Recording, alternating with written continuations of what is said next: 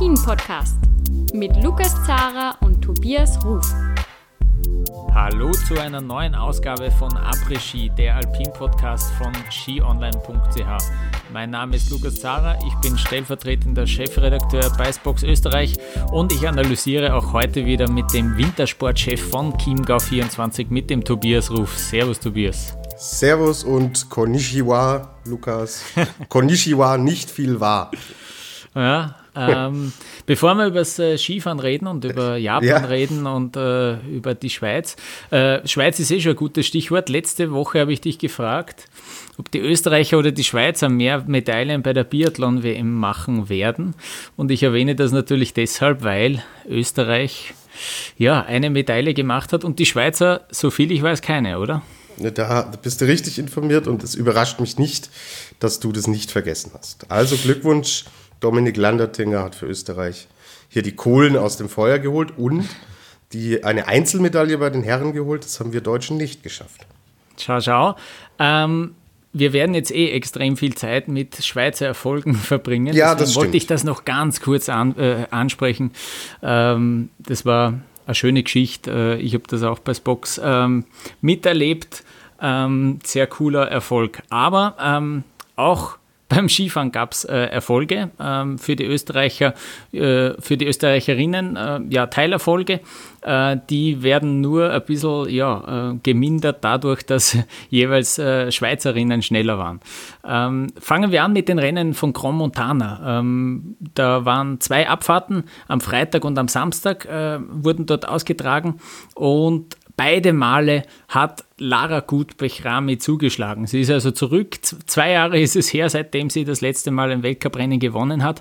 Und jetzt gleich innerhalb von 24 Stunden zweimal gewonnen. So schnell kann es gehen. Und jeweils auf dem zweiten Platz Corinne Suter, die damit auch äh, den Weltcup in, die Weltcup-Wertung in der Abfahrt für sich entschieden hat und die Kristallkugel schon gesichert hat. Aber auf Platz 3 jeweils eine Österreicherin gelandet. Am Freitag in der ersten Abfahrt war das Stefanie Venier und in der zweiten Abfahrt war es Nina Ortlieb, die zum ersten Mal in ihrer Karriere aufs Podest gefahren ist. Tobias, reden wir zuerst über die Lara Gut-Bechrami, die da ähm, ja, ja, sehr lange jetzt, äh, eben wie gesagt, zwei Jahre lang wirklich ähm, ja, ein äh, bisschen gehadert hat. Sie hat ja dann auch sehr viel Kritik einstecken müssen von den Medien, äh, weil sie da auch ein eigenes Team um sich herum hat, so ein Einzelteam, das ja immer beliebter wird in dem Weltcup.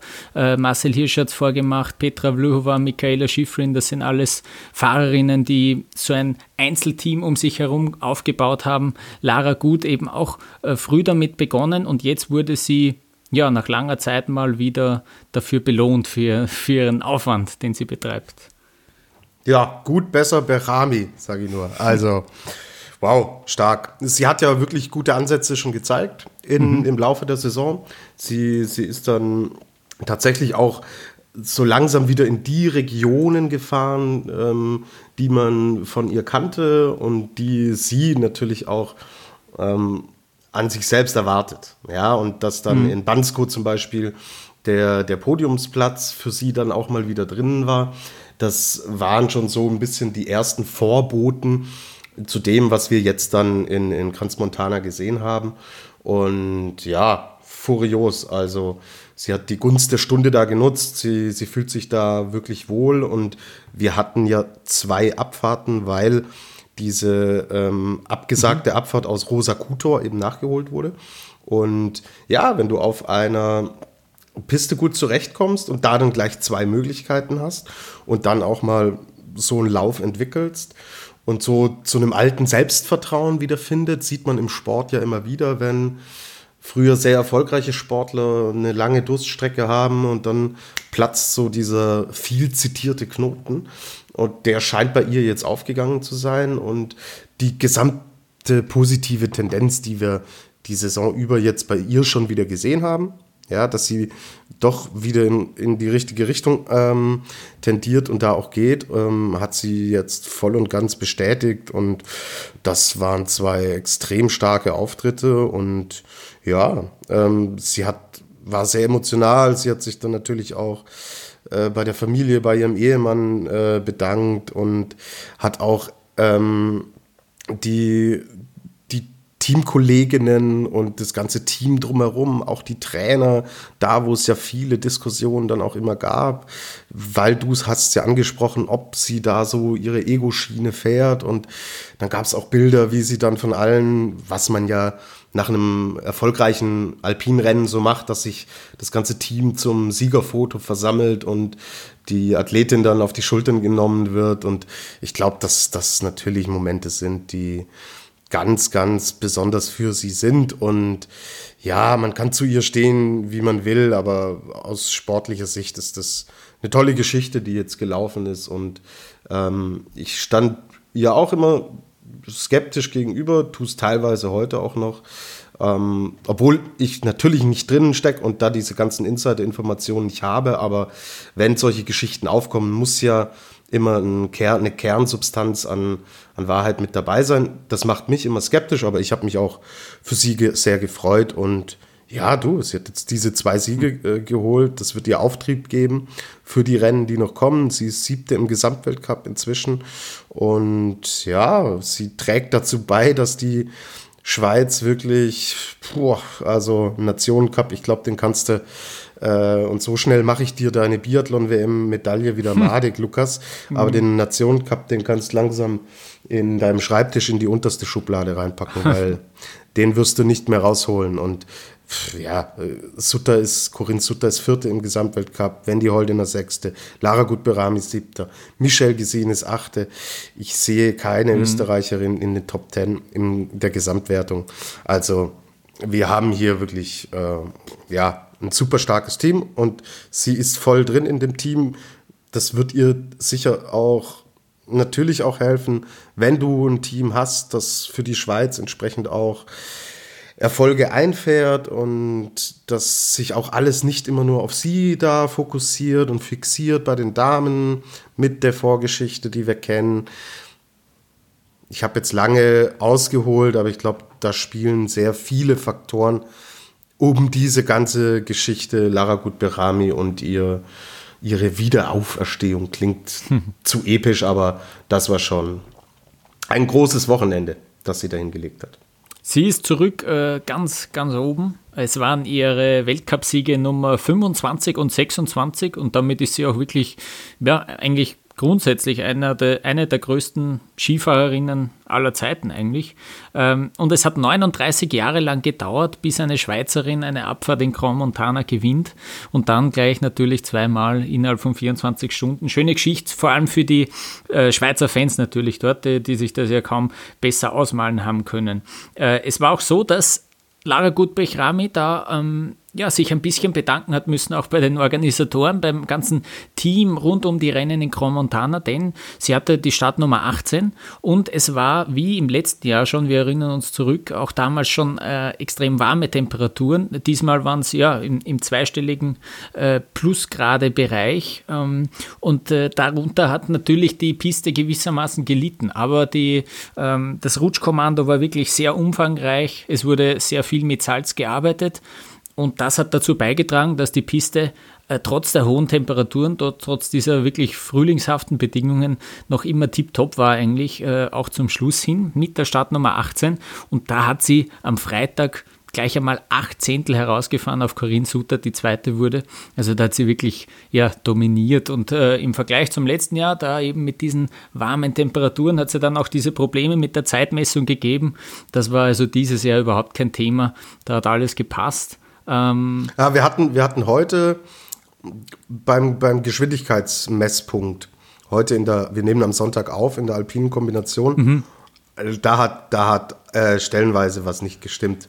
Also da, ich habe die, ja, hab ja. die Übertragung in der ARD gesehen und der Kommentator Bernd Schmelzer hat auch gesagt, da wurden an den im, im äh, Super-G, an den wirklich äh, steilen Passagen wurden da Geschwindigkeiten von 72 km/h angezeigt. Mhm, mhm, das konnte nicht stimmen. Gut, dass du das erwähnst, ja. Äh, ja, das, ja. Kommt ja. das kommt ja immer wieder mal vor. Wir haben auch äh, da in äh, Saalbach zuletzt äh, darüber mhm. geredet, dass die teilweise auch nicht ideal positioniert sind. Also ähm, ja, diese Geschwindigkeitsanzeigen, ja. Guter Punkt. Aber das kann man verschmerzen. Also es ist eine andere Geschichte als, äh, als wir es da hatten mit der Zeitmessung. Genau, wollte gerade sagen, solange ja, ja. die Zeit am, am Schluss stimmt, das, eben, äh, eben. das ist, glaube ich, das Wichtigste.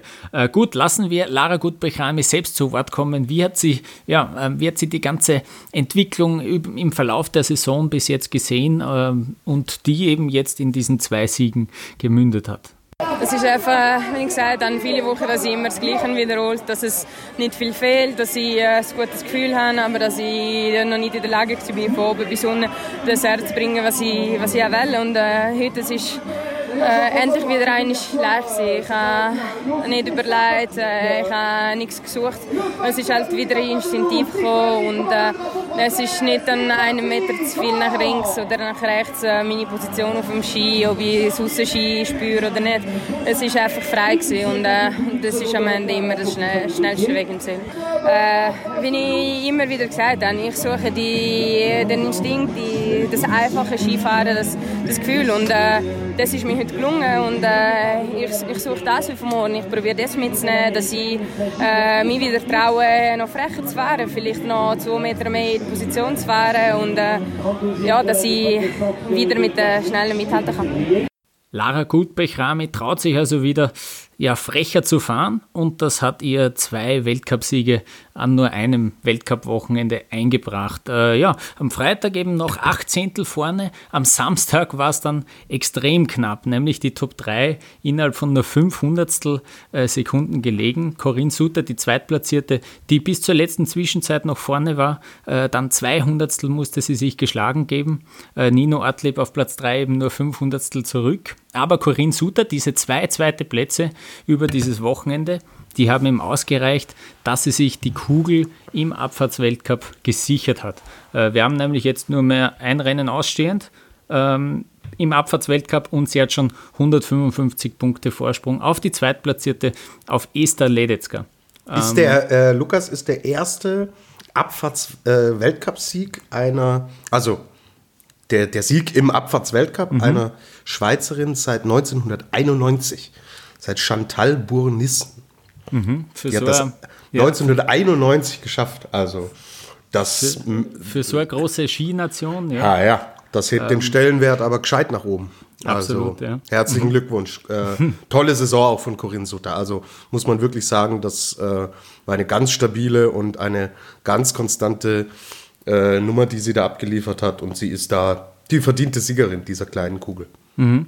Ähm, ja, wir haben unsere Kolleginnen von Ski Online äh, waren sehr fleißig, waren in Grand vor Ort und wir haben auch von Corinne Suter äh, ja, eine Reaktion von ihr, wie sie ja, den Gewinn im Abfahrtsweltcup äh, sieht. Man hört zwar, äh, anscheinend waren einige Flugzeuge unterwegs nach dem Rennen in Grand aber man hört sie, glaube ich, trotzdem ganz gut. Äh, Corinne Suter nach dem Gewinn im Abfahrtsweltcup. Yeah, it's unbelievable. I think I can't. Yeah, I, I don't realize it at the moment. I think there are so many people, and I'm just happy to celebrate it with my family and friends now who were watching today and cheering for me. Um, also, the pressure is away from me now, so I can sleep a little bit more now. Yeah, I think it needs a lot. Um, I have a really good team around me now, and also my family always helps me when I'm not okay. And yeah, there are a lot of of things which I made a step forward. I think I, for example, with my training, my summer training was better. Um, we work more um, with my coaches. It was one to one, and so I did also a good job with them and also a lot of work with my head. Ja, also Mentaltraining hat Corinne Suter auch geholfen, das sagt sie. Das hört man ja jetzt auch immer öfter im Weltcup, dass sich viele Athleten, Athletinnen, äh, ja, Mentaltrainer noch zur Hilfe zur Hilfe holen. Und es hat eben gereicht für die Abfahrtskugel. Und was man auch bedenken muss, es ist dieses Double in den Speed-Disziplinen durchaus möglich, denn auch im Super-G führt Corinne Suter, da haben wir fünf von sieben Rennen bis jetzt gefahren und da führt sie mit ca. 40 Punkten Vorsprung auf Federica Brignone. Also da wäre sogar Historisches möglich für Corinne Suter. Wir werden sehen in den letzten verbleibenden Wochen des Weltcups. Zwei Rennen haben wir eben, wie gesagt, da noch im Super-G ausstehend. Gut, ich würde noch gern äh, die Österreicherinnen jetzt ein bisschen detaillierter äh, ansprechen. Gerne. Ste Stefanie Venier, die am Freitag Dritte geworden ist. Ähm, ja, für die, ähm, die hat auch äh, in erster Linie diese guten Bedingungen herausgestrichen, obwohl es eben so warm war. Ähm, sie war sehr erleichtert über dieses Podest. Sie hat es ja schon einmal geschafft in dieser Saison in Lake Louise. Und dann ist es, äh, ja, auch sehr holprig gewesen, diese ganze Saison bis, bis hierhin.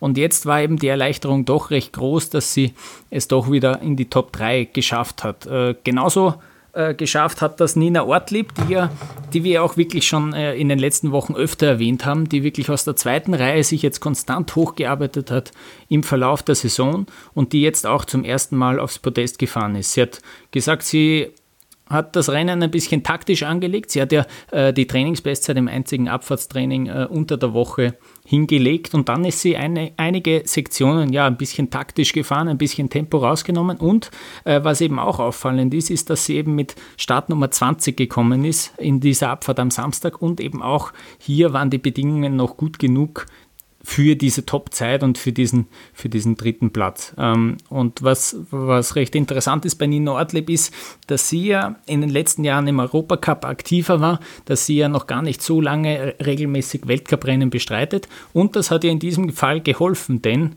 äh, Grand Montana hat eben auch Rennen im Europacup ausgetragen, Abfahrten dort ausgetragen. Und daher hat sie die Piste sehr gut gekannt. Und das hat sie sich äh, in diesem Fall auch zu ihrem Vorteil gemacht. Ähm, gut, das war, äh, ab, abgesehen von diesen zwei Podestplätzen gibt es natürlich noch immer ein bisschen eine Kehrseite, würde ich sagen. Ähm, wir haben da zum Beispiel Nicole Schmidhofer, die äh, am Samstag siebte geworden ist, zum Beispiel.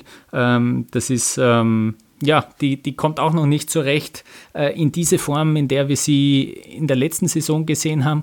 Ramona Siebenhofer fällt mir da auch ein, die eben auch ähm, ja, diese Top-Resultate nicht, nicht abliefern kann. Also es gibt hier ähm, nach wie vor dieses Gefälle im ÖSV-Team, ähm, auch, auch wenn wir jetzt da zwei Podestplätze vom ÖSV-Team gesehen haben, ähm, sind einige Mitglieder von dieser Mannschaft äh, trotzdem äh, nicht, nicht restlos zufrieden, sage ich jetzt einmal. Ja, aber äh, mein Mitleid hält Grenzen. Also sechster Platz, siebter Platz, dritter Platz, dritter Platz, zwölfter Platz.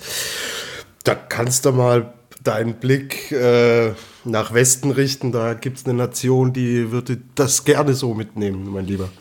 Das äh, glaube ich gerne. Wie ist es denn? Ähm wie ist es denn dem deutschen Team gegangen, so in diesen, in diesen ja, zwei Abfahrten? Nicht gut, nicht gut. Also wir haben einen 22. und einen 23. Platz von Kira Weidle. Sie kommt nicht so ganz zurecht mit, mit, der, mit dem Hang in, in Grand Montana. Sie hat es auch nach dem Rennen gesagt, es waren auch gute Passagen dabei, aber es waren Fehler dabei. Insgesamt war die Fahrt nicht stimmig und sie hat selber gesagt, ah, es gibt äh, Strecken, die ihr deutlich besser liegen und so ganz äh, wohl fühlt sie sich hier noch nicht und sie sagt trotzdem, okay, ähm, sie will auf, äh, auf Sicht in Zukunft äh, auch im, im Abfahrtsweltcup, also im Disziplin-Weltcup, will sie da vorne äh, weiter, weiter vorne mit reinfahren und ähm, dann kann das nicht sein, dass sie, dass sie Strecken hat, also sagt sie jetzt selber, ja, ähm, das bin jetzt nicht ich, der das analysiert, sondern das sind im Endeffekt ihre Aussagen, dann sagt sie selber, ja, dann kann es auch nicht sein, dass es Strecken gibt, an dem, an, auf denen sie leistungsmäßig so abfällt. Ja, weil 22., 23. Platz, wir wissen alle, was Kira Weidle kann und dass sie da wirklich besser ist. So ganz will es in der Saison nicht laufen. Ja, also es ist ja jetzt kein Phänomen, ähm, das wir nur in, in Kranz Montana haben. Die, die Saison läuft nicht so, wie, wie wir das wie sie sich das selber auch erhofft und erwünscht hat. Wir wissen alle um die Probleme in der Vorbereitung mit, den, mit, den, mit dem frühzeitigen Aus, auch im, im Trainingslager in, in Chile, wo sie früher dann zurückfahren musste und die Verletzungsprobleme, die sie hatte. Aber wenn wir uns jetzt die, die reinen Zahlen anschauen, sie war letztes Jahr Fünfte im Abfahrtsweltcup. Ja, und mhm. äh, steht heuer auf dem 13. Platz. Und das ist schon boah, ein großer Unterschied. Und sie wollte aufs Podest fahren, sie wollte auch, sie hat auch, hat sie mir erzählt vor der Saison, sie hat so ein bisschen geliebt Eugen mit ihrem ersten Weltcupsieg, davon ist sie weit entfernt in dieser Saison. Und ja, aber Mai, Kira Weidel ist 23 Jahre alt. Also über was reden wir hier? Und so schnell wie der Stern aufging letztes Jahr, so langsam, langsamer entwickelt sich es halt jetzt entsprechend auch. Und hoffen wir, dass sie jetzt die Saison ordentlich zu Ende fährt. Vielleicht in Richtung Cortina beim Saisonfinale nochmal ein, zwei positive Akzente setzen kann. Wir erinnern uns letztes Jahr Viktoria Regensburg die dann im Saisonfinale auch noch wirklich tolle Ergebnisse erzielt hat und diesen Schwung dann auch mitgenommen hat, verletzungsfrei durch den Sommer gekommen ist. Und wenn Weidle das gelingt, sie zeigt ja die Ansätze und sie zeigt ja, dass sie es kann. Und da müssen wir jetzt einfach die Zeit äh, ihr geben. Und da müssen wir geduldig sein, weil ja, sie ist letztlich auch die einzige, die uns da noch was rausholen kann. Für mich, also auch perspektivisch gesehen, wenn ich jetzt sehe, dass Patricia Dorsch 31. wurde, Veronique Ronek äh, nicht ins Ziel gekommen ist, die Michi Wenig nicht ins Ziel gekommen ist und die sind halt auch schon deutlich älter als ähm, es eine Kira Weidle ist und ähm, am ähm, am äh, Samstag dann ist, sind sie immerhin in die Punkte gefahren. Also da ist Patricia Dorsch 27. geworden, die Michael Wenig 29. Aber boah, ob da nochmal der Knoten so ganz so aufgeht, dass es ganz nach vorne reicht, weiß ich nicht. Ich lasse mich gerne des Besseren überraschen und ist in den Speed-Disziplinen natürlich auch immer noch möglich, ja, keine Frage. Aber die große Hoffnung ist da, Kira Weidle.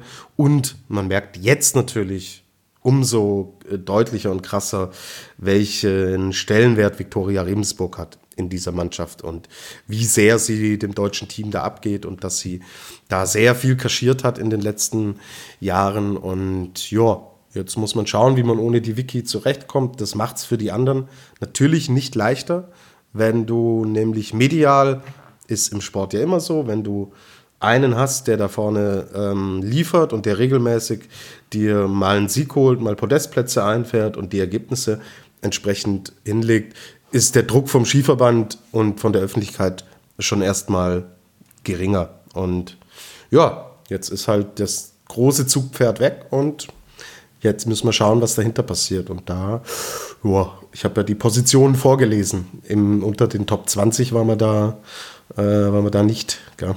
Mhm.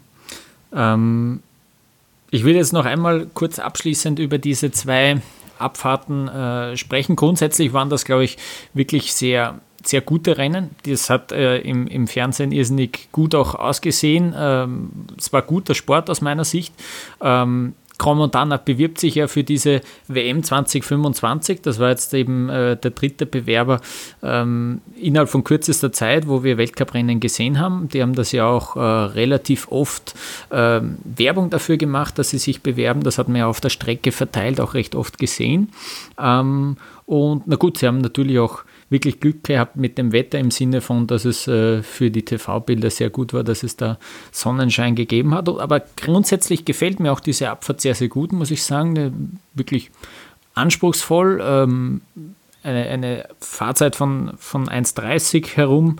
Ähm, das ist wirklich, äh, glaube ich, eine, eines Weltcups definitiv sehr würdig und einer der besseren Abfahrten, wie ich, wie ich finde, ähm, in, in dem ganzen Kalender, in der ganzen Saison. Ähm, dass sie aber auch wirklich ja, gefährlich ist oder ähm, anspruchsvoll ist, das hat uns Petra Vluhova ähm, erzählt, die am Freitag Vierte geworden ist. Erneut ein wirklich sehr, sehr beachtliches Resultat dafür, dass sie noch wirklich nicht viele Weltcup-Abfahrten hinter sich hat. Ähm, sie hat uns erklärt, was diese Abfahrt von Grand Montana auch ähm, ja, so knifflig macht. Here uh, jumps they are uh, quite difficult because uh, you have to like you have to turn and then you have jump. Uh, then uh, you have to be really stable, and uh, this uh, is uh, like I have to train a bit uh, all jump because I'm not so perfect. So so it's like this, but here I like it because it's sunny and good conditions. So so it's good. Petra Vlura spricht von diesen Sprüngen, die in Grand Montana sehr ja, diffizil gesetzt sind, weil sie eben auch äh, in Kurven drinnen äh, beziehungsweise kurz nach Kurven ähm, eingesetzt sind. Äh, das macht es sehr schwierig, vor allem für Läuferinnen, die ähm, ja, das noch nicht so oft äh, trainiert haben oder gefahren sind. Ähm, bei Petra Vlhova gibt es dann tatsächlich, das haben uns die Kolleginnen auch vor Ort äh, dann berichtet, leichte Verletzungssorgen. Sie hat nämlich nach der zweiten Abfahrt, da ist sie dann äh, 14. geworden am Samstag, äh, ja, da hatte sie leichte Knieschmerzen nach der zweiten Abfahrt. Ähm, sie war dann sogar im Spital, hat sich das an, anschauen lassen. Ähm, die Diagnose hat nichts Auffälliges äh, vermuten lassen, ähm, hat, hat sozusagen nichts gefunden, aber ähm, die Schmerzen waren trotzdem da. Ähm, sie hat sich dann gesagt, okay, Zähne zusammenbeißen einmal an diesem Wochenende, mal schauen, ob das äh, sich in den nächsten Tagen und Wochen noch, noch entwickelt. Aber sie ist dann auch am Sonntag am Start ge äh, gewesen und das ist jetzt die Überleitung äh, zum dritten Rennen, zur Kombination am Sonntag. Dort ist nämlich Petra Vlhova ähm, ja, auf, auf Sieg Kurs äh, gewesen im Slalom dann. Äh, sie hat einen guten Super-G hingelegt, ist aber dann im Slalom eingefädelt, äh, war eben wie gesagt auf Kurs zur neuen Bestzeit und ist dort dann ausgeschieden in einer Haarnadel. Den Sieg hat sich gesichert Federica Brignone, die ist ja wirklich die, die Königin von Grand Montana, vor allem was die Kombination betrifft, hat jetzt die letzten drei Kombinationen dort gewonnen und hat sich mit diesem Sieg, Tobias, auch die Führung im Gesamtweltcup gesichert. Was bedeutet denn das jetzt für den Rest der Saison? Wie können wir das einordnen. Ähm, hat sie da wirklich die Chancen drauf, äh, diese große Kristallkugel zu gewinnen? Ja, total. Total. Also die Chance ist riesig und ähm, klar, es hängt natürlich immer noch davon ab. Sie ist jetzt, sie hat 1298 Punkte. Michaela Schifrin 1225 Punkte, Petra Vlhova 1139 Punkte. Die viertplatzierte, Corinne Sutter, hat 777. Also, wir sehen ein Riesenloch da vorne mit rein. Wir alle wissen, wenn der tragische Tod von, der, von äh, Michaela Schiffrins Vater, äh, Schiffrins Vater nicht passiert wäre und sie regulär im Weltcup weitergefahren wäre, würden wir über dieses Thema jetzt nicht sprechen. Dann wäre Michaela Schiffrin deutlich vorne. Aber es ist Sport und ob es Verletzungen sind oder ob es dann private Punkte sind, es kommt immer vor, dass auch die besten Athleten pausieren müssen oder pausieren wollen. Und dann muss natürlich auch jemand da sein, der genau in diese Lücke reingeht. Und wir haben vor der Saison ja gesprochen, wenn jemand Michaela Schiffrin gefährlich werden kann, dann ist es Petra Vlhova. Aber die Federica Brignone, die fährt einfach die Saison ihres Lebens. So, und ähm, wir haben es hier schon öfter erwähnt, ja, dass sie in, ähm, im Abfahrtsweltcup Dritte ist, dass sie im ähm, Riesenslalom-Weltcup Erste ist, dass sie im Super-G-Weltcup Zweite ist, dass sie im Kombinationsweltcup Erste ist. Das zeigt ja, was für eine unheimliche Klasse und Konstanz sie hat. Und deswegen ist das natürlich jetzt eine richtige Ansage in Richtung Gesamtweltcup. Wir wissen nicht, was äh, und wann äh, und wie Michaela Schifrin zurückkommt. Darüber soll nicht spekuliert werden, daran wollen wir uns auch nicht beteiligen. Über was wir aber natürlich sprechen können, ist Brignone gegen Vlhova, wie es da nämlich aussieht. Und da haben wir jetzt eine Lücke, die ähm, 160 Punkte fast schon beträgt. Das ist nicht wenig. Vor allen Dingen, wenn dann so Dinge passieren wie, äh, wie heute, also am Sonntag in der Kombination, dass Vlhova da anstatt äh, 80 oder sie war ja auf dem Weg zu 100 Punkten, muss man ehrlich sagen. Mhm. Wenn sie den Slalom runterbringt, gewinnt sie heute die Kombination. Und dann äh, stellt sich diese Konstellation aber wirklich ganz anders dar. Ja, dann liegen nämlich ähm, Brignone und Vlhova in einem, in einem Fenster, das äh, sehr, sehr, sehr, sehr eng beieinander ist. Und so haben wir jetzt aber schon hinter, äh, 160 Punkte, wie gesagt, die beide ähm, auseinanderliegen. Vlhova, irgendwas scheint ja auch, du hast es angesprochen, nicht, nicht so 100 Prozent ähm, zu stimmen, was, was jetzt ähm, das mhm. Knie angeht ist auch kein Vorteil. Brignone äh, fliegt nur so durch diese Saison. Also es läuft ihr wirklich alles rein. Und warum soll sie jetzt plötzlich irgendeinen Einbruch erleben? Die Saison geht jetzt noch genau einen Monat, am 22. März ist Feierabend. Und wo soll jetzt ein kapitaler Einbruch von Brignone herkommen? Weil sie ja heute auch wieder gezeigt hat, dass sie selbst äh, im Slalom ordentlich fährt und dass sie, im, äh, dass sie dann im, im Speed-Bereich einfach auch äh, wunderbar zurechtkommt mit einem vierten Platz, den sie da hinlegt, mit einem tollen Super-G, den sie heute gefahren ist. Also die Optionen Vorausgesetzt, äh, Schifrin kommt wirklich nicht zurück. Wir reden jetzt nur über Brignone gegen Vlhova. Und da sehe ich den, den Vorteil momentan eigentlich deutlich bei, bei Brignone. Ähm, gehen wir vielleicht kurz den, den Kalender durch. Wir sind jetzt dann am nächsten Wochenende in Latui in Italien. Da wird ein Super-G gefahren, da wird äh, wieder eine Kombination gefahren. Ja, ich, wir wissen, Vlhova kann jetzt auch Speed fahren und sie hätte heute auch in der Kombination riesen Chancen gehabt, das Ding zu gewinnen. Vor allem hat sie da ja der, der 120 Punkte liegen lassen. Nicht? 100 für ihren Sieg und 20 für die Platzierung, die Brignone dann eben nicht macht. Das so sind eigentlich es. 120 Punkte, so die sie da jetzt mit diesem Einviertler verloren hat. Ja. Das kann das Rennen gewesen sein, das am Ende den äh, Gesamtweltcup entscheidet. Also, oder der das Duell Brignone-Vlhova entscheidet. Mhm. Worum es dann geht, werden wir sehen. Aber du sagst es, 120 Punkte ist zu so einer Fa äh, Phase der Saison. Wir sind jetzt wirklich in den letzten Zügen mehr oder weniger. Oh, da ist das, äh, kann das entscheidend sein. Mhm. Und in Latui, Super G, äh, alpine Kombination, sehe ich die Vorteile bei Brignone in, mhm. der, Gesamt, in der Gesamtrechnung. Dann, okay, sind wir in Ofterschwang, da haben wir einen Riesenslalom da äh, sehe ich auch, sehe ich sogar leichte Vorteile bei Brignone. Mhm. Ja, dann haben wir einen Slalom, da natürlich klare Vorteile bei Vlhova, aber da wird sie mhm. dann, wenn alles so ein bisschen nach Plan läuft und Brignone keine großen Aussätze hat, die sie noch nicht hatte, dann steht sie bei diesem Slalom in Ofterschwang unter einem unfassbaren Druck dieses Ding zu gewinnen. Und ähm, ja, gut, es kommt noch Ore, da haben wir auch einen Slalom, da haben wir ein Parallelevent und da haben wir einen Riesenslalom. Da sehe ich leichte Vorteile in Richtung äh, Vlhova. Ähm, mhm. Oder sogar relativ, also Slalom und Parallel kann sie halt schon gut, ja. ja. Ähm, Gerade weil es ein Parallelslalom ist und kein äh, Parallel-Riesenslalom. Ähm, wenn es nicht so wieder Würfeln ist beim Parallelrennen. Ja, gut, okay, das, das, das ist immer möglich. Ja. ja. Ähm, und gut, dann haben wir noch das, das Saisonfinale, wo wir alles mit dabei haben. Mhm. Und da wird es dann, es wird nicht entschieden sein bis Cortina. Das kann ich mir, kann ich mir nicht vorstellen. Also selbst äh, wenn Schifrin jetzt zurückkäme, wäre das Ding nicht entschieden. Äh, auch nicht zugunsten Schifrins.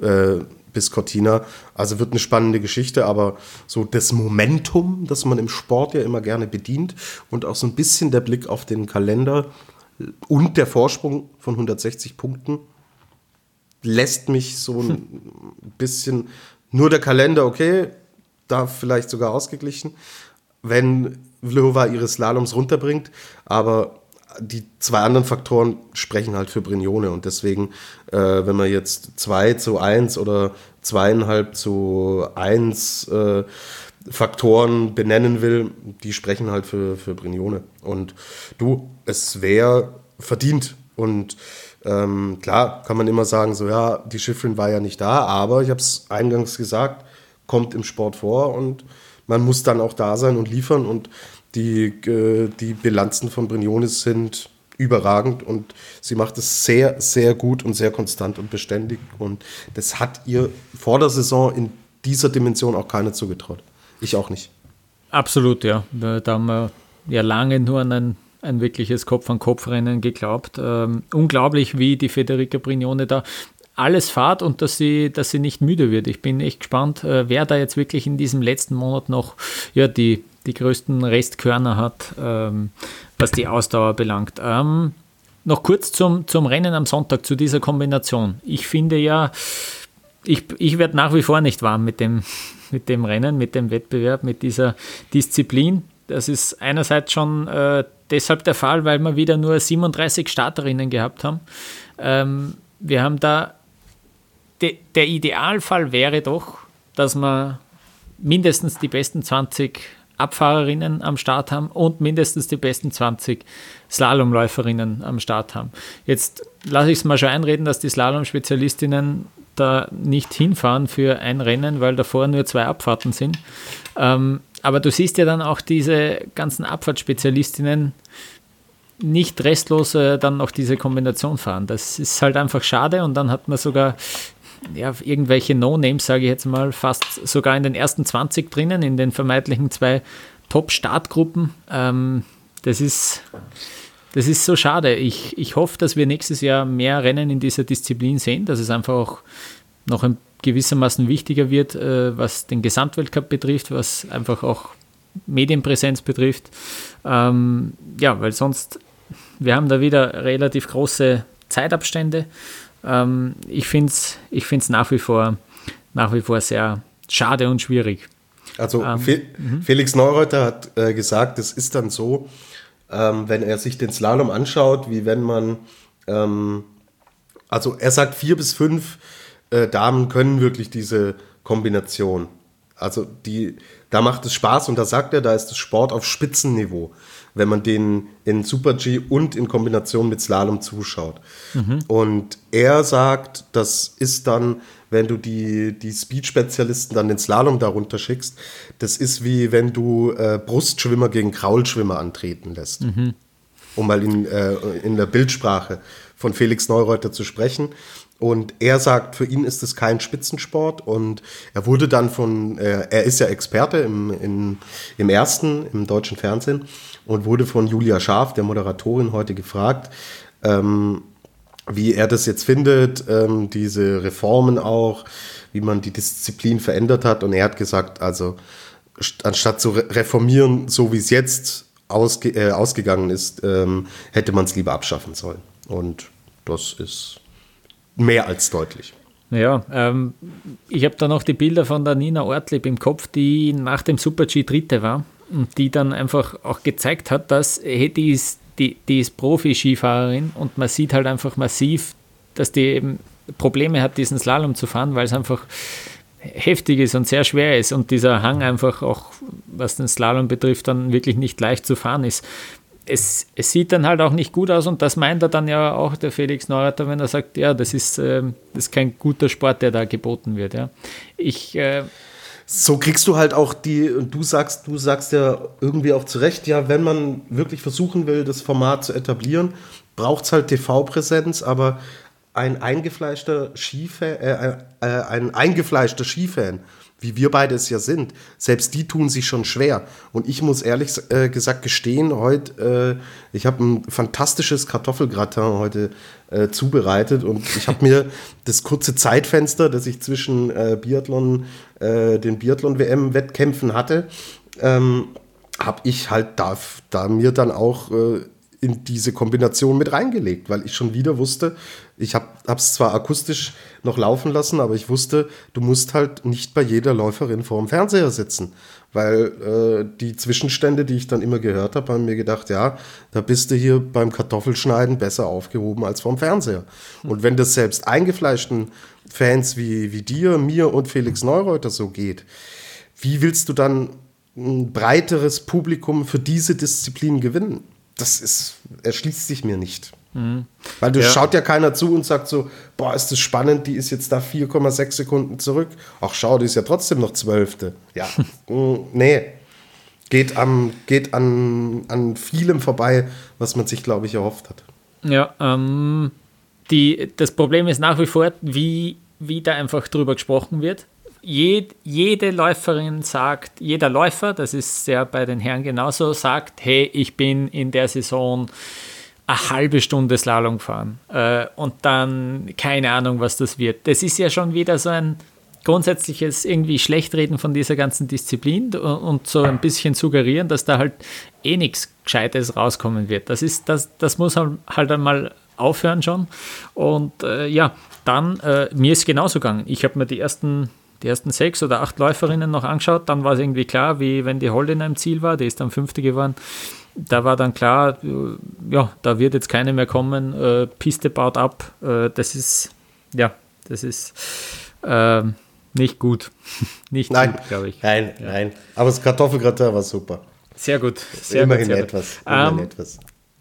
Let's end on a positive note. Äh, yes. Nämlich Franziska Gritsch, die ist Zweite geworden. Ihr bestes Karriereresultat. Äh, 92 Hundertstel haben mir gefehlt auf Brignone, aber sie hat den zweitbesten Slalom hingezaubert und äh, ist eben schon im Super-G richtig gut gefahren. Die hat die beiden Abfahrten davor mitgenommen in Grand Montana, war dort je, äh, jeweils nicht in den Spitzenplätzen, waren ihre ersten, äh, einer ihrer ersten Abfahrten überhaupt ähm, und hat dann aber wirklich sich sehr konzentriert auf diesen Super-G, ist dort Fünfte gewesen nach dem Super-G und hat dann äh, ja, wie gesagt, den zweiten Platz eingefahren, ähm, das zweite Podest in ihrer Karriere, äh, das zweite Mal in dieser Saison. Das erste Mal war es ja in einem Parallelrennen, das heißt, es ist jetzt auch eine unterschiedliche Disziplin, das freut sie nochmal ganz besonders. Und wir haben auch eine Reaktion von ihr nach diesem zweiten Platz von Grand Montana.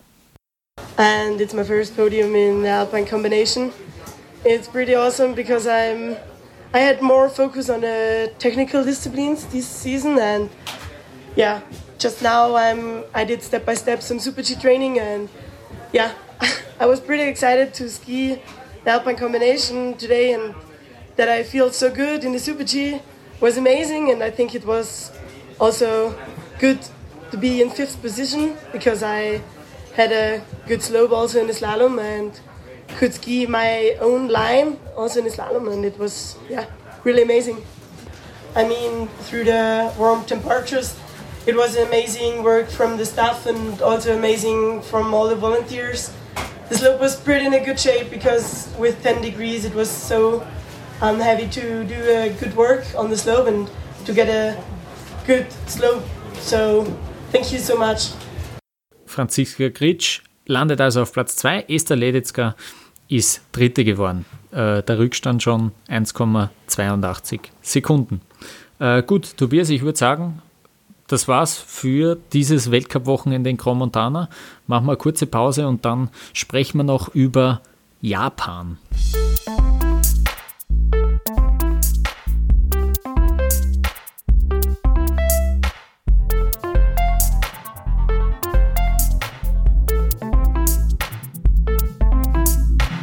Zum ersten Mal seit vier Jahren wurden wieder Weltcuprennen in Naeba ausgetragen. Ich habe mich jetzt auf diese äh, Bezeichnung geeinigt. Ich habe da über das ganze Wochenende die kuriosesten Bezeichnungen Yuzawa Naeba, Niigata, äh, alles Mögliche gelesen. Äh, Niigata ist die Präfektur, in der gefahren wurde. Yuzawa, so heißt das Dorf. Und Naeba, so heißt das, ja, das Skiresort. Deswegen habe ich mich jetzt aufs, aufs Kleinste geeinigt und, und sage jetzt Naeba. Äh, dort haben wir einen Riesenslalom gesehen am Samstag. Ähm, ja, grundsätzlich zu diesem ganzen Asientrip muss man natürlich sagen, äh, eigentlich wären auch Rennen in China geplant gewesen. Der Coronavirus hat diese unmöglich gemacht. War dann natürlich noch gewissermaßen ein Thema. Zum Beispiel hat der ÖSV extra noch eine zusätzliche Ärztin mitgenommen äh, für dieses Wochenende, um sich da auch wirklich äh, sozusagen abzusichern, was, äh, was das, den Coronavirus betrifft. Aber ähm, dann konnte relativ normal, sage ich jetzt einmal, äh, gefahren werden. Das Problem war, extrem warme Temperaturen äh, im zweistelligen Bereich auch. Ähm, es war sehr schwierig im Vorfeld schon zu trainieren dort äh, und dann, ja, ähm, waren die Bedingungen, man hat, man hat gesehen im Riesenslalom, es war zum Teil schon eine braune Piste. Äh, es war wirklich, ähm, ja, äh, durchgeboxt, dieses, dieses, dieses Rennen eigentlich. Ähm, und äh, ja, am Samstag haben wir einen äh, Überraschungssieger gesehen, nämlich Filip Subcic. Äh, der Kroate hat sein erstes Weltcuprennen gewonnen. Äh, er hat das gewonnen vor Marco Odermatt äh, und Tommy Ford. Ähm, Filip Subcic, ähm, es ist überhaupt der erste Kroate, der einen Riesenslalom äh, im Weltcup gewinnen konnte. Das war der erste kroatische Sieg seit sieben Jahren, seit dem großen Ivica Kostelic, der damals äh, für den letzten kroatischen Sieg gesorgt. Und Filip Zubcic, ja, das ist einer, der äh, sich wirklich in dieser Saison im Riesenslalom zu einem Topläufer etabliert hat. Er war ja schon in Adelboden auf dem Podest, hat ein weiteres Mal das Podest knapp verpasst und ähm, hat jetzt diese Gunst der Stunde genutzt äh, bei diesen Bedingungen, wo, es, wo man wirklich auch sagen muss, im zweiten Durchgang äh, ja, ließ die Piste immer, immer mehr nach. Ähm, er konnte dann äh, eben diese Laufbestzeit hinknallen und äh, hat sich dort wirklich von Platz 12 noch äh, verbessert und hat seinen ersten Weltcupsieg eingefahren. Wir haben jetzt ein längeres Statement von Filip Subcic, ähm, wo er ein bisschen über sich selber redet, ein bisschen aber auch über die, auf die Bedingungen in Japan eingeht äh, und ja, wie er getüftelt hat und so dann immer bessere Resultate eingefahren hat. I'm really happy about it. I mean, the dream come true. I was always hoping to to win World Cup race in GS, and today I did it. Uh, it was a really tough race, uh, really difficult uh, conditions. Uh, first run was uh, it was the snow was not the same. First run was like like sugar snow, and the salt was not so so good working with the snow. I think, and the second run was uh, it was the snow was a little bit wet, so the snow the the salt was working, and uh, in the first run I didn't get so much response from the skis, but I ski good, and uh, yeah, finally on the top. I knew that I can win this race. Not today, maybe not today, but this season because I was I was skiing all the time really good. I mean, we we change a little bit uh, some things with equipment, uh, with bindings, with, with boots. And last year, last year I was I was struggling. I uh, I didn't find the the right boots, right uh, skis, and I was I, I had some problems. And this year I was uh, I was testing all summer every day in a lot of conditions and we we find the right equipment. The skiing was was good, and yeah, now everything is working. They are they are they've been supporting me, my family, since I was little little child. I mean, uh, my mother was a skier in our ex uh, country Yugoslavia, and she taught me how to ski. So I've been I've been racing for 21 years. I mean, and uh, yeah, the family, my coach Marco Schumann, he's working with me uh, since the first year junior, so it's our 11th season. And uh, yeah, everybody who is supporting me. And yeah, I think it means a lot. Uh, uh we are a young team, uh, especially we are good in slalom. We have uh, four or five really good skiers. This year, the guys they had a little bit problems in the January when the most of slaloms were. But uh, they are working really hard. Uh, they are really good on the training, so hopefully tomorrow we can show how good uh, we really are. Ja, Philipp Subcic, also der Slalom äh, wurde dann natürlich am Sonntag äh, abgeblasen und zwar im wahrsten Sinne des Wortes. Äh, da war ja der Sturm, der Wind, äh, der schon am Samstag auch ein Thema war. Ähm, ja dann so schlimm, dass es dass an ein Rennen eigentlich nicht zu denken war. Das Slalom wurde also abgesagt für alle Slalom-Spezialisten. Äh, natürlich auch, also dieser lange Weg, diese lange Anreise ähm, völlig umsonst. Ähm, Philipp Subcic, ähm, der hat gewonnen vor Marco Odermatt. 74 Hundertstel haben dem Schweizer gefehlt und es war ja, ja seine erste, sein, sein erstes Top-Resultat ähm, nach der Verletzung, die er sich da in Alta Badia zugezogen hat. Dann hat er mehrere Wochen pausieren müssen und jetzt hat er also wieder den Sprung aufs Podest äh, geschafft. Und Marco Odermatt, das war eigentlich so ziemlich der Einzige, der eine Top-Platzierung aus dem ersten Lauf äh, so noch halbwegs halten könnte. Er war Dritter nach dem ersten Durchgang und ja, mit der 18. besten Laufzeit im zweiten Lauf hat er sich dann sogar noch auf Platz 2 verbessern können. Marco Odermatt, äh, auch von ihm haben wir ähm, ein Statement und äh, er hat sogar äh, zugegeben oder bekannt gegeben, dass er in demnächst noch eine weitere Disziplin fahren will. Yeah, if everything going well, I will try to do the combine in Hinterstoder. Then you will see my slalom skills. little bit is the right word, I guess. There were, two or three days this season on slalom skis, so I prefer the speed disciplines and the GS, of course, but I will try my best. Marco Odermatt, der Zweitplatzierte vom Riesenslalom von Naeba, ähm, der also in Zukunft auch in der alpinen Kombination äh, an den Start gehen wird. Ähm, Tobias, was bedeutet denn jetzt dieses Rennen, dieser Riesenslalom für den Gesamtweltcup? Wir haben nämlich jetzt in den ersten drei ja eigentlich keinen Namen gehört, der für diesen Gesamtweltcup in Frage kommen würde. Und eigentlich hätten wir da die Namen Christoffersen und Pantyro hören müssen. Mhm. Wir wissen, äh, Alexander Ormond Kilde führt die Gesamtwertung an. Und zwar vor Henry Christoffersen und dann schon mit einem nicht mehr ganz so kleinen äh, Vorsprung auf Alexis Pantiro.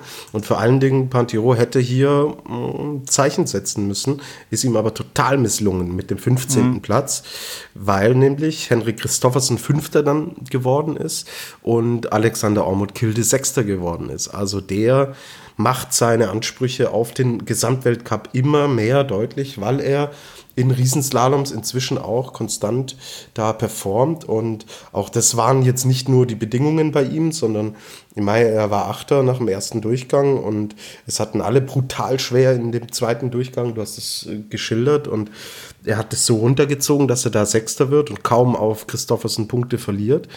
Und ja, Kollege Pantyro muss sich jetzt langsam was einfallen lassen, weil, und das war natürlich der Grund, warum man, warum da wirklich alle Top-Player aus dem Gesamtweltcup dann auch äh, dieses, diesen Trip nach Japan, der ja wirklich absurd ist, ähm, jetzt äh, noch viel mehr dadurch, dass das zweite Rennen der Slalom dann abgesagt wurde am Sonntag. Ähm, mhm.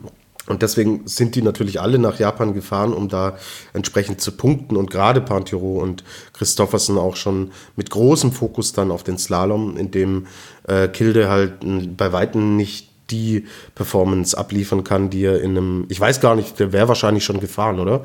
Den Slalom, auf gut Glück. Ich habe die Startliste nicht gesehen. Kilde meinst du? Ja. Nein, nein, der, der, der wäre nicht, der wär nicht. Okay, der wäre nicht gefahren. Na ja, gut, siehst du mal. Und dann haben die natürlich äh, sich die Option auch offen gehalten, hey, hier, hier äh, machen wir jetzt so viele Punkte auf Kilde gut. Und ja, jetzt ist der ausgefallen, jetzt steht Pantero mit seinem 15. Platz da und das ist natürlich, das ist natürlich sehr bitter für ihn, weil so langsam schwimmen die Fälle davon. Also Kilde 1022 Punkte, die er, die er hat. Ähm, dann Christoffersen 948 Punkte und Partiro ist bei 898 Punkten. Mhm. Also wir sind jetzt schon 50 Punkte auf Christoffersen von Partiros Seite aus und wir sind jetzt über 100 Punkte. Wir sind bei 124 Punkten, Sehr die gut. da, danke, die auf äh, Kilde fehlen. Und ja, schauen wir auf den Kalender. Wir haben es letzte Woche schon, sind wir es durchgegangen. Ähm, wir haben jetzt in Hinterstoder, richtig ausgesprochen? Mhm, genau. Danke. Ähm, in äh, Hinterstoder haben wir jetzt einen Riesenslalom, okay. Aber Kilde zeigt ja, dass er das auch kann. Dann haben mhm. wir Super G, das kann äh, Pantiro durchaus auch, und zwar auf hohem Niveau, hat er schon gezeigt. Und dann haben wir Alpine Kombination. Also da muss Christoffersen eher aufpassen an diesem Wochenende, dass mhm. er da nicht äh, auf Pantiro und auf Kilde viele Punkte verliert. Und im Vergleich, im Vergleich zur, zum Rest von der Saison hat er ja gemeint, dass er die alpine Kombination natürlich in Hinterstoder schon fahren will. Also das ist einmal grundsätzlich der Plan, ja. Äh, Christoffersen meinst du? Genau, Christophersen. Ja, ja, ja, ja. Ja gut, es wäre fahrlässig, wenn er ja. das nicht tun würde. Ja? Mhm. Weil dann haben wir nämlich Quidfiel und da haben wir äh, zweimal Abfahrt und einmal Super G. Also ganz klarer Vorteil für Kilde. Und mhm. ähm, weil Abfahrt, ja gut, okay. Christoffersen nicht. Pantiro, okay, da kann da schon ein paar Punkte holen, aber da kann er die, die Wertung nicht auf den Kopf stellen. Und dann haben wir Kranzjagora. Da ist dann Riesenslalom und Slalom. Und ja, was machen wir jetzt mit dem ausgefallenen Slalom in Japan? Mhm. Eigentlich, es gibt ja nur Kranzjagora als Option, dieses Ding nachzuholen. Weil in Hinterstoder werden die keine Slalompiste aufbauen, nur äh, für, den, äh, für dieses eine Rennen.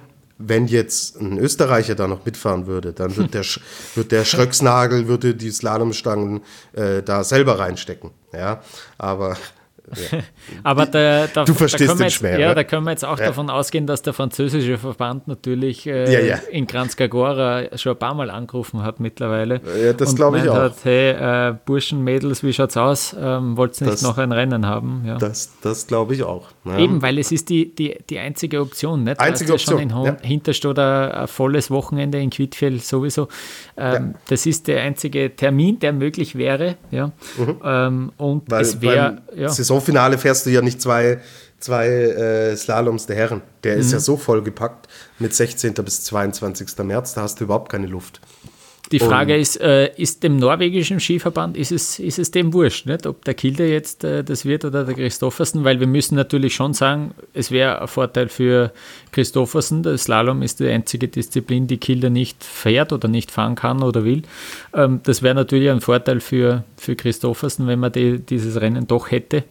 Ähm, ja, wäre eigentlich auch spannend äh, zu wissen, was will der norwegische Skiverband eigentlich. Wollen Also wa was da intern passiert. Der Norwege, Mhm. Ja, ja. norwegische Skiverband wird sich da nicht auf eine Seite schlagen. Das Mhm, äh, ja.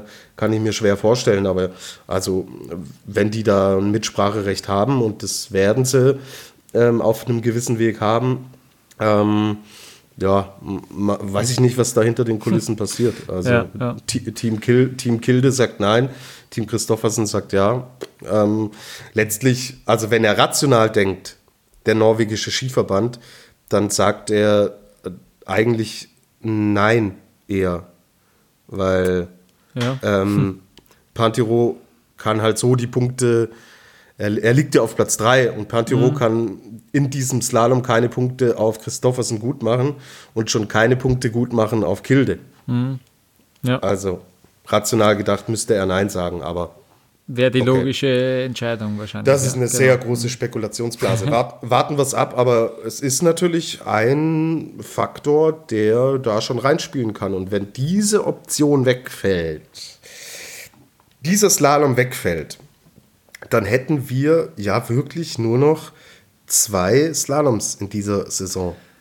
Und dann sehe ich, Christo sehe ich nicht, wie Christoffersen dann äh, weiß ich nicht, dann fällt es mir schwer, äh, an einen Gesamtweltcupsieg von Henrik Christoffersen zu glauben. Weil Ja. Kilde ja auch, wir haben es über Brignone gesagt, Kilde ist ja auch super drauf. Er gewinnt jetzt sein erstes Rennen, ja, letzte Woche, mach, haut jetzt den sechsten raus im, im Riesenslalom. Der Mann ist top in Form. Und wo soll es jetzt herkommen, dass er jetzt einbricht, wenn er jetzt eigentlich gerade am Höhepunkt ist? Ja. Ja. Es, wird, es wird spannend bleiben, aber ähm, es könnte echt, könnte echt so sein. Hey, ähm, lass uns das nicht äh, unerwähnt lassen, dass im Riesenslalom-Weltcup, da stehen jetzt noch drei Rennen an äh, Mhm. und da ist ja überhaupt auch extrem eng. Du hast einen Sankran jetzt, der der Erste ist und äh, innerhalb von 100 Punkten liegen fünf Läufer, Henrik Christoffersen, Philipp Zubcic, Alexis Pointureau und Tommy Ford, die liegen alle innerhalb von 99 Punkten. Also da ist noch extrem eng, auch extrem spannend. Wir haben noch eben einen in Hinterstoder, wir haben einen in Kranzkagora und dann einen beim Saisonfinale. Also das wird auch noch ein heißer Kampf um diese, um diese kleine Kugel. Ja. Ähm, gut, ich würde noch ganz kurz gern etwas zu Österreich sagen, äh, zu, diesem, zu diesem Riesenslalom aus ÖSV-Sicht. Adrian Pertl hat sein Riesenslalom-Debüt gegeben, hat aber keine Weltcup-Punkte eingefahren. Marco Schwarz und Roland Leitinger, die zwei sind vor diesem Rennen äh, gleich auf bester Österreicher gewesen in der Riesenslalom-Wertung, äh, irgendwo auf Platz 18, äh, sowas herum, und sind jetzt beide auch ex equo 13. geworden. Äh, mir hat dieses Zahlenspiel recht gut gefallen, sind also noch immer beide die Nummer 1 im Riesenslalom-Team, aber leider auf ja recht überschaubarem Niveau, sage ich jetzt einmal. Also ähm, mehr als Platz 13 äh, hat dann nicht rausgeschaut bei den Österreichern. Äh, Manuel Feller ist noch 21. geworden, hat auch noch Weltcup-Punkte gemacht. Ähm, ja, Dominik Raschner ist im zweiten Durchgang ausgefallen. Also da bleibt diese Baustelle Riesenslalom auch auf weichen, braunen Pisten ja, bestehen. Äh, Roland Leitinger hat die zweitbeste Laufzeit im zweiten Durchgang noch gefahren. Äh, wie sehr man das werten kann, ja, er war 25, 25. nach dem äh, ersten Durchgang. Dementsprechend hat er noch eine Top-Piste gehabt. Deswegen war dieser zweite Lauf, ja, äh, dieser zweitbeste zweite Lauf, ähm, dann noch möglich. Immer wieder kommt ihm einer aus, aber eben, es fehlt noch so die Konstanz von oben bis unten äh, über zwei Läufe. Das, was wir so oft erwähnen, äh, das läuft derzeit, derzeit einfach noch nicht, äh, vor allem nicht im Riesenslalom aus österreichischer Sicht. Genau. Kurz ja. äh, die deutsche Geschichte, ganz schnell abgehakt. Ein Starter äh, dabei gewesen im Riesenslalom. Schmied Alex, 20. Platz. Ja, ähm, kann er mehr, weiß er auch. 23. Laufzeit nach dem ersten Durchgang.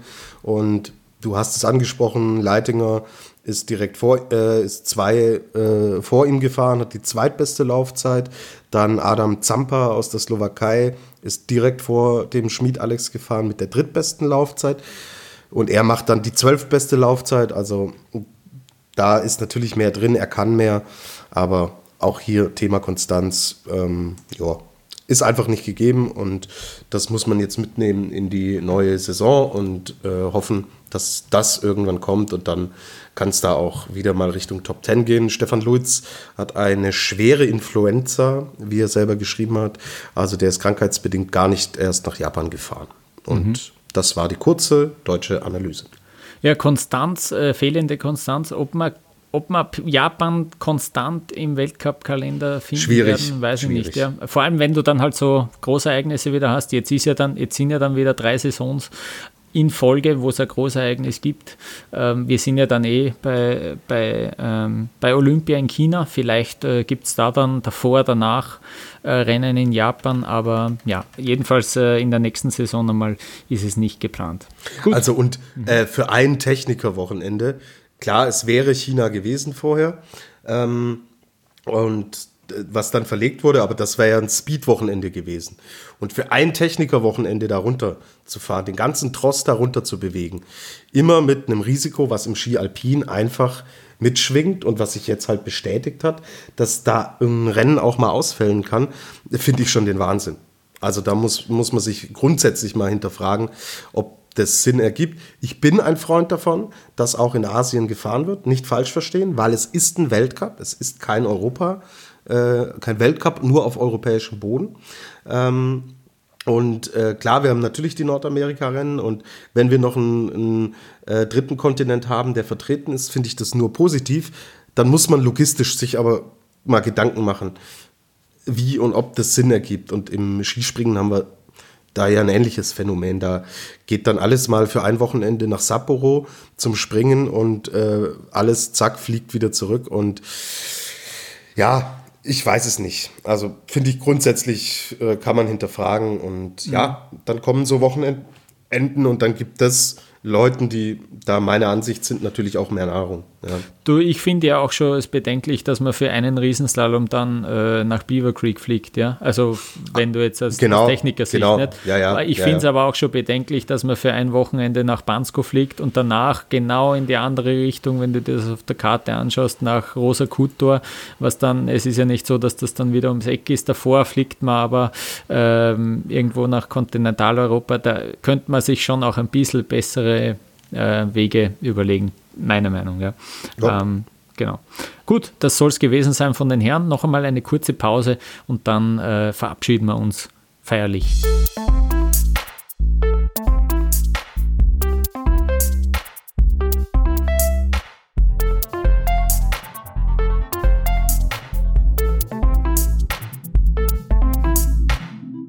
Ja, lieber Lukas, was wir natürlich noch machen müssen, ist den Felix der Woche ähm, zu verteilen. Und wir haben diese Kategorie, das ist ja ein bisschen auf meinen Mist gewachsen, als Hommage auch an, an Felix Neureuter, den Namen. Und Felix bedeutet ja auch der Glückliche. Also wir verteilen diesen Award hier bei Après-Ski nicht immer nur an die, an die Gewinner und an die die sowieso schon ganz oben auf dem Podest stehen, sondern ja, an welche, die auch so ein bisschen abseits äh, der Podestplätze ihre Schlagzeilen schreiben. Und ich habe es gesagt, Felix der Glückliche. Und jetzt, äh, Lukas, hast du eine sehr gute Idee, die ich äh, total unterstütze, wer in dieser Woche den Pokal des Glücklichen bekommt. Ja, ich würde ihn dem Loic Meillard geben.